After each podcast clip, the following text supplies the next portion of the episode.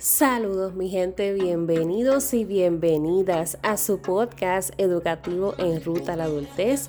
Les saluda su coach Laney, coach certificada educativo vocacional. Ayudo a jóvenes y adolescentes en ese proceso de tomar decisiones importantes en ruta a su adultez para que puedan maximizar su potencial y alcanzar su propio éxito. Y déjame explicarte un poco, voy a aprovechar esta, la introducción de nuestro podcast porque precisamente me escribieron para, para preguntarme qué es eso, Leina, qué te refieres con, con decisiones importantes, ¿Qué, qué realmente tú haces y cómo tú ayudas a jóvenes. Y me estuvo curiosa la pregunta porque es, es totalmente cierto. Cuando yo hablo de decisiones importantes es que estoy tratando de conjugar todas las formas en que yo puedo ayudar a los jóvenes para no hacerte una introducción completamente larga de todas las cosas que realizamos, pero sí consideré que, era pertinente poder explicar un poquito más a qué me refiero con decisiones importantes. Cuando hablamos de esto, es ese manejo de finanzas. En nuestra ruta a la adultez es compulsorio aprender estructura financiera. Eso nos va a evitar muchísimos dolores de cabeza en la adultez. Aprender organización personal. El uso correcto de agendas, calendarios, distribución del tiempo, gestión del mismo, para no procrastinar, realmente cumplir con las tareas que nos proponemos diarias, semanales, mensuales y anuales. Eso es sumamente importante. Elección de carrera. ¿Qué yo quiero hacer una vez yo culmine la escuela? ¿Qué quiero hacer una vez culmine la universidad en el caso del joven? ¿Qué yo quiero en la vida? Emprendimiento juvenil. ¿Quiero buscar un empleo o quiero realmente comenzar mi propio negocio y mi idea de negocio? Quiero buscar empleo y no tengo idea de cómo hacerlo. Todas estas son las decisiones importantes, parte de esas decisiones importantes que toma un joven o un adolescente. Y esa precisamente es la misión de Ruta de Adultez, proveer esas herramientas, facilitar esos aprendizajes para que cada joven, cada adolescente, inclusive mamá, papá o encargado, que asista a cualquiera de nuestros talleres o escuche cualquier episodio del podcast, consuma contenido de nuestras redes sociales, pueda recibir esa información para potenciar sus habilidades y poder alcanzar ese éxito que tanto desea, no importando cuál sea su meta. Así que quería aprovechar esta introducción para explicarte un poco de, qué son estas decisiones importantes que hay que tomar en nuestra ruta a la adultez. Y hoy vamos a estar hablando de un tema que también fue a petición popular. Yo digo a petición popular porque fue uno de esos temas que, me solicitaron a través del DM. Fue por, por Carla. Carla, una de mis chicas que, asistió a uno de nuestros talleres, me escribió por DM y me dijo, Lainey, me encantaría que pudieses hablar de esos temas porque son parte también de esa ruta a la adultez y yo los encontré tan y tan pertinentes que definitivamente dije, asegúralo que vamos a estar hablándolos porque son sumamente importantes tocarlos.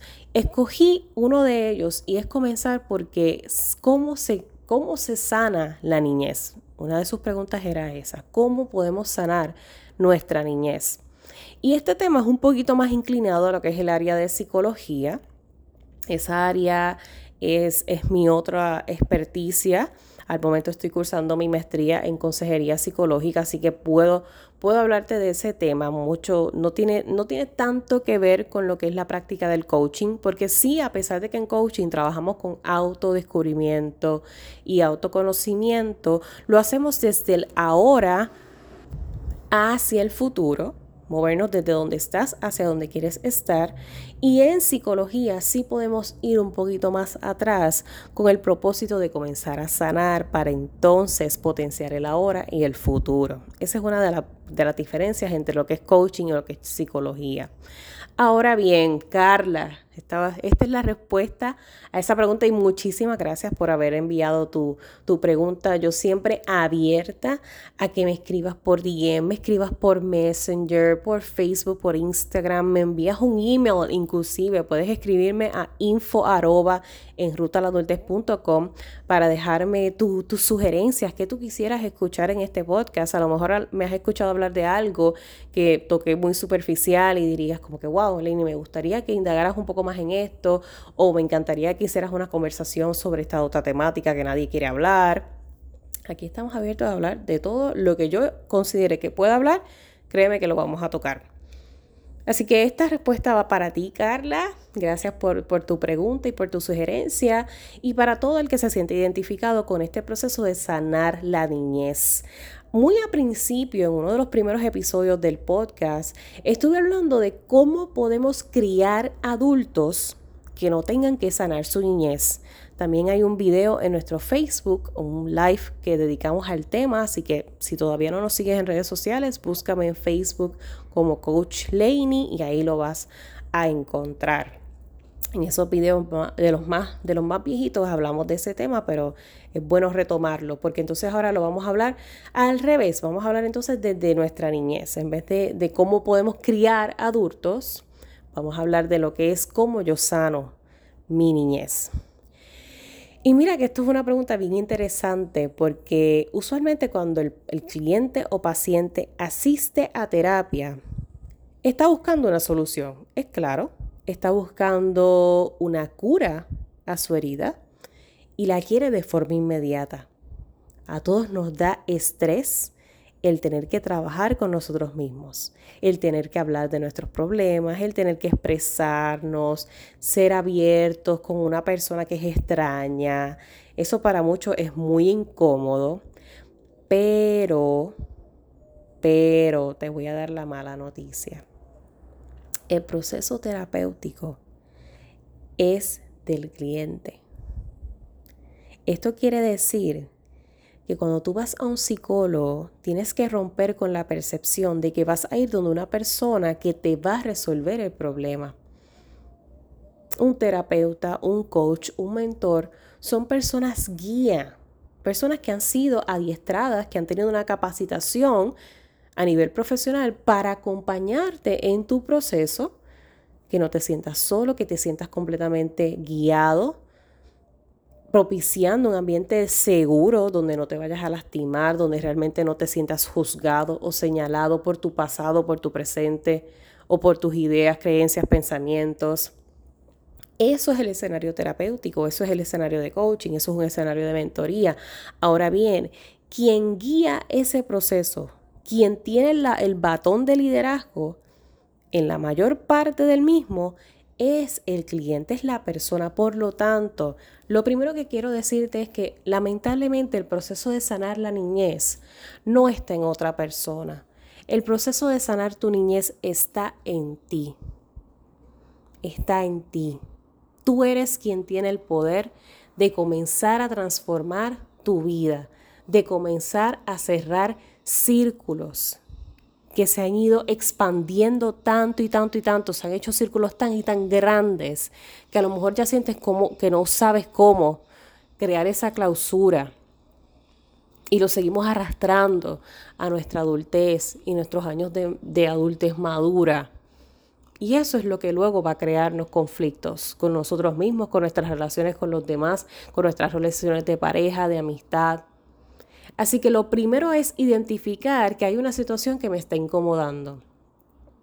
Hay algo que yo siento que no está bien. Y eso se vale, se vale el uno sentir y pensar y reconfirmar algo no está bien. No tiene que nadie más decirte, yo considero que tú deberías, no, no, no, no.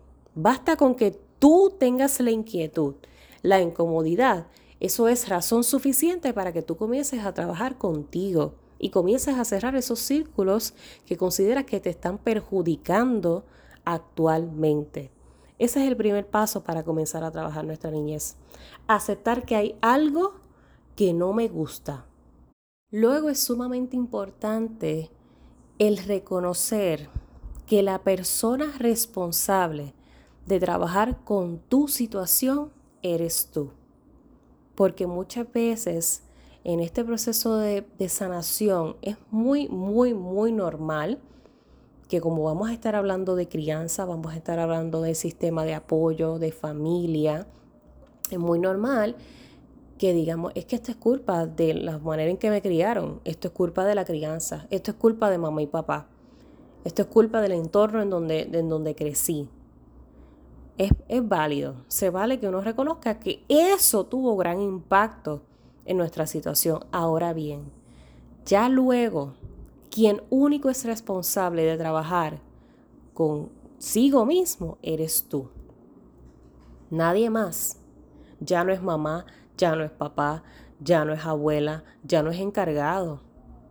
Si hay algo que tú identificaste que te incomoda, que te está afectando a nivel físico, a nivel emocional, quien debe trabajarlo eres tú. Así que no busques culpables. Cuando uno intenta seguir y seguir y seguir buscando quién es el culpable de cómo yo me estoy sintiendo, quién fue, déjame buscar, déjame apuntar y señalar a quién fue, te estás sobrecargando más emocionalmente. Porque esa parte ya está dada. Esa parte ya está dada y esa parte se va a trabajar, claro que sí. Pero si tú solamente te empeñas en eso, en eso, en eso, en mamá y papá y la crianza, y mamá y papá y la crianza, pero es que ya ahora tú eres un adolescente o eres un joven o ya eres un adulto o ya eres inclusive un envejeciente. El responsable de que eso cambie y que eso sane eres tú porque eres el que tiene el poder de comenzar a diseñar la vida que desea, de construir la calidad de vida que desea. Por lo tanto, no te enfoques en continuar buscando culpables. Mejor vamos a completamente cambiar la perspectiva y enfocarnos en el perdón. Y esto mucha gente dice, ay, qué fácil suena eso. Y no, no es nada fácil para nada. No es fácil hablar de perdón cuando hay trauma. No es fácil hablar de perdón cuando hubo abuso físico abuso emocional. No es fácil hablar de perdón cuando hubo abandono. Es bien, bien difícil. Y sería hasta un poco, te puedo decir yo, hasta un poco quizás insensible y hasta descarado. Hablar del perdón así de sencillo con una persona que ha tenido una experiencia bien, bien dolorosa. Le va a tomar el tiempo que le tome, pero si tú enfocas tu proceso de sanación al perdón versus a la encontrar el culpable, créeme, es muy diferente el tránsito. Es muy diferente. Porque cuando tú inicias ese proceso, enfocado que el fin es tú perdonarlo, soltar eso, que ya tú sabes que estuvo mal, ya tú sabes que te lastimó, entonces vas a verlos, vas a empezar a ver cambios, vas a empezar a ver que poco a poco, a tu propio ritmo, a tu propio paso, con los propios tropiezos correspondientes a tu proceso, porque los procesos no son necesariamente sucesos en el sentido de que cuando tú lo comienzas, no tienes el resultado inmediato. Tú tienes que tomar la paciencia del mundo contigo mismo, porque esto es un trabajo consigo mismo y nosotros somos nuestros peores enemigos en cualquiera de los procesos de vida, especialmente cuando se trata de sanar, de ese autodescubrimiento. Así que llénate de paciencia, reconoce que hay algo que trabajar y enfócate en perdonar. Porque una vez tú perdones, no estoy diciendo que lo vas a olvidar, no estoy diciendo que eso se va a borrar de tu historia, pero cuando tú perdonas, sueltas, sueltas peso. Y andar liviano en esta vida no tiene precio. Créeme, es muchísimo, muchísimo lo que vas a dejar de colocar bajo tus hombros o sobre tus hombros. Esas responsabilidades de ellos no son las tuyas. Tu única prioridad y tu única responsabilidad es trabajar contigo, enfocarte en esa transformación positiva, buscar la asistencia profesional que tengas que buscar, cualquiera que sea la que encuentres funcional para ti. Porque esto yo lo digo y lo digo siempre bien sincera y bien honesta. El proceso terapéutico no todo el mundo lo considera que es el lugar ideal para trabajar su situación. Y eso es válido. Yo aquí no puedo decirte, es que eso es lo que tienes que hacer. A mí me encantaría que te des la oportunidad. A todo el mundo que se me acerca siempre se lo digo. Me encantaría que te des la oportunidad, porque sé que hay veces que por experiencias previas o porque a lo mejor escuchaste la experiencia de otra persona muy cercana a ti con el proceso terapéutico y dices, mm, esto como que no es lo que yo estoy buscando para mí, esto yo creo que no es lo que me va, lo que me va a ayudar, no es lo que me va a ofrecer eso que, que necesito. Y siempre recalco lo mismo, date la oportunidad, dátela nuevamente, dátela con otra persona si fue por una mala experiencia. Eso es como buscar tu propio unicornio, con la persona que hagas clic. Es como una relación de amistad, que es con esa persona que tú sientas ese clic de, wow, mm, que, y, lo vas a sentir, créeme, lo vas a sentir. Es como amor a primera vista. vas a sentir ese de que, diantre, esto estuvo brutal, esta conversación estuvo brutal, esta sesión estuvo brutal. Créeme. Así que rodéate de esas personas que de verdad te puedan potenciar, que te puedan apoyar. Crea tu propio sistema de apoyo. No lo des dado, porque si no es tu familia, si ya tú identificaste que tu familia es la que está aportando a que ese proceso no se dé, pues tienes que alejarte de tu familia. Sí, así mismo de cruel como suene, tienes que alejarte de tu familia. Y no es que tienes que coger ahora e irte de tu casa si eres joven o si ya eres un adulto, no es que tienes que irte y dejar dejarlo todo, olvídate de eso. No vuelvo a ver a mis hijos, no quiero volver a ver a mi esposo, no quiero volver a ver a nadie que se vale, tú ya como adulto puedes irte una escapadita y te puedes ir un fin de semana. Eso es excelente. Igualmente si eres joven, esas escapaditas son, eso reenergiza a cualquier persona. Y no tienes que gastar sumamente muchísimo dinero, ni irte a un hotel si no quieres o si no puedes. Es cuestión de que te dediques tiempo, que deje de ser incómodo estar contigo mismo, contigo misma en silencio. Sin redes sociales, sin el ruido mediático, sin el revolú de lo que esté pasando a nivel del gobierno, lo que esté pasando en la política, lo que está pasando con la pandemia. Apaga. Toma como rutinas el apagar. Desconectarte por completo, desenchufa, reenergízate y vuelve y conecta. Lo mismo pasa con este proceso de sanación. Es tan, puede ser tan abrumador que muchas veces el, ser consistentes en el proceso puede, puede llegar a hacer que explotemos porque es mucho el trabajo emocional que se hace en este proceso de sanación de la niñez. Así que se vale que tú por un momento tomes un break, déjame yo, déjame pausar y vuelvo y retomo el proceso. No pasa nada. Esto no es una competencia con nadie. Esto no se trata de quién sana primero, quién sana después. O sea, pues nada que ver. Nada que ver. Quien te diga que ya para cierta edad tú tienes que haberlo superado, nah, ese te está hablando una loquera. una loquera. O sea, porque por cada etapa de la vida que nos vamos a seguir moviendo, se va a desatar algo diferente. Y quizás debes de haberte dado cuenta. A lo mejor tú, normal, llevas tu rutina diaria normal, estás compartiendo con amistades o con compañeros del trabajo y a veces una sola frase o un solo comentario o un solo gesto que te hayan hecho desata en ti una actitud que tú jamás hubieses imaginado y que luego cuando la analizas y la reflexionas te pones a considerar, ¿qué, pasó aquí? ¿Por qué yo reaccioné de esta forma? ¿Por qué yo impulsivamente le contesté de esta manera? ¿Qué, ¿Qué pasó? ¿De dónde vino esto? Y no es hasta que uno hace esa introspección y va un poquito más atrás. A lo mejor es que usaron una frase que usaba esa persona que te violentaba. O a lo mejor es que hicieron un gesto que sentiste como ataque y por eso reaccionaste rápido a la defensiva. Y no es hasta que vamos un poquito más atrás que nos damos cuenta. Sucede mucho en las terapias de pareja, cuando ya estamos compartiendo la vida con otra persona, de tú a tú en una misma casa, es donde las cosas verdaderamente se ponen a prueba.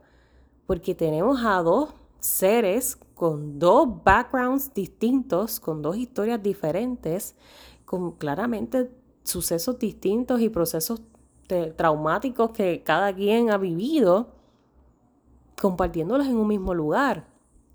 En el espacio que estén compartiendo en un mismo lugar, pero esto se ve hasta en el, en el noviazgo, donde todavía no estamos conviviendo. Que vemos esos choques, porque es que si yo no he trabajado con lo mío y tú tampoco, lo que viene es una bomba.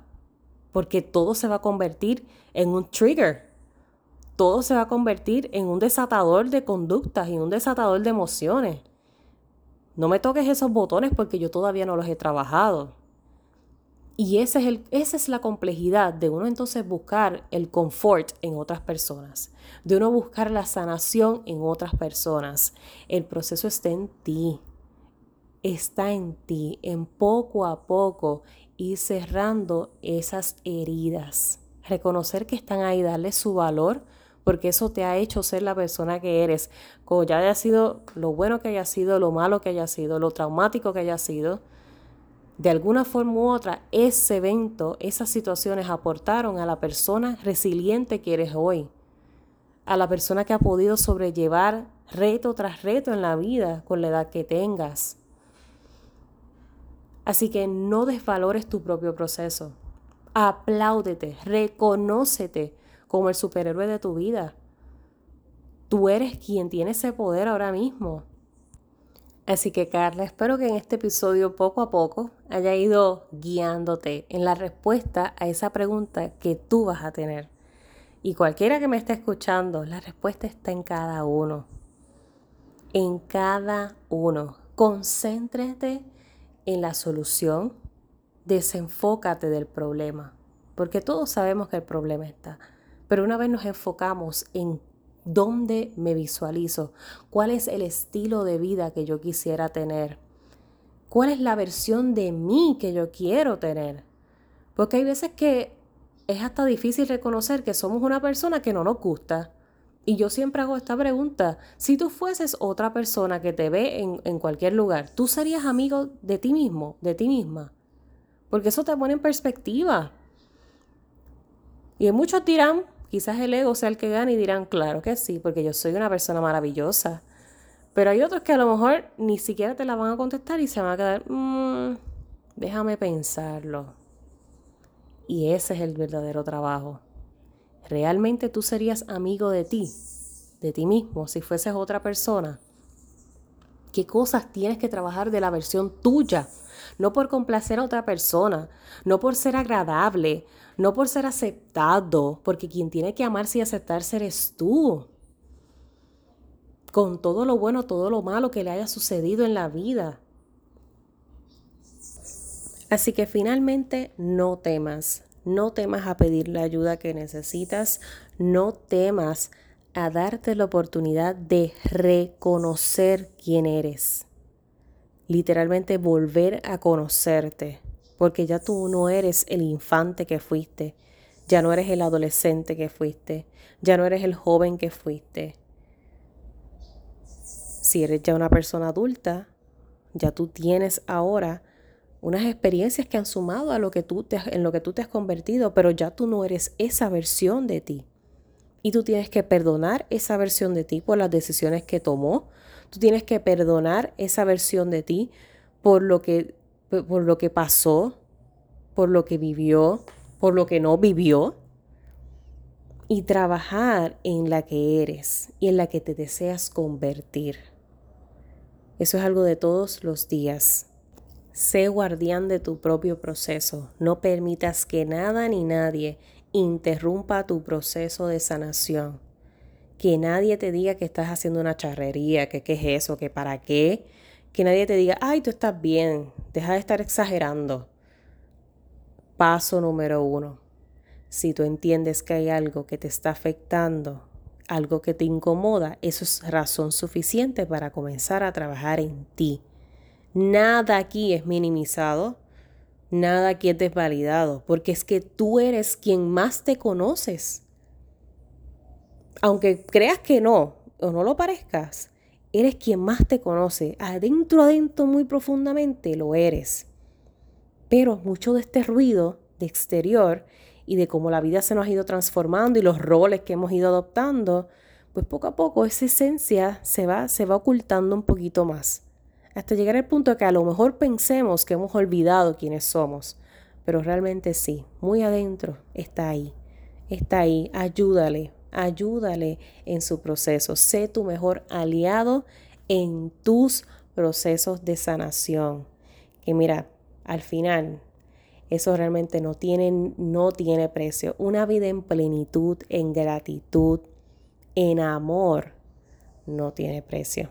Así que recuerda siempre, voy a ti, que para el resto me tienes a mí.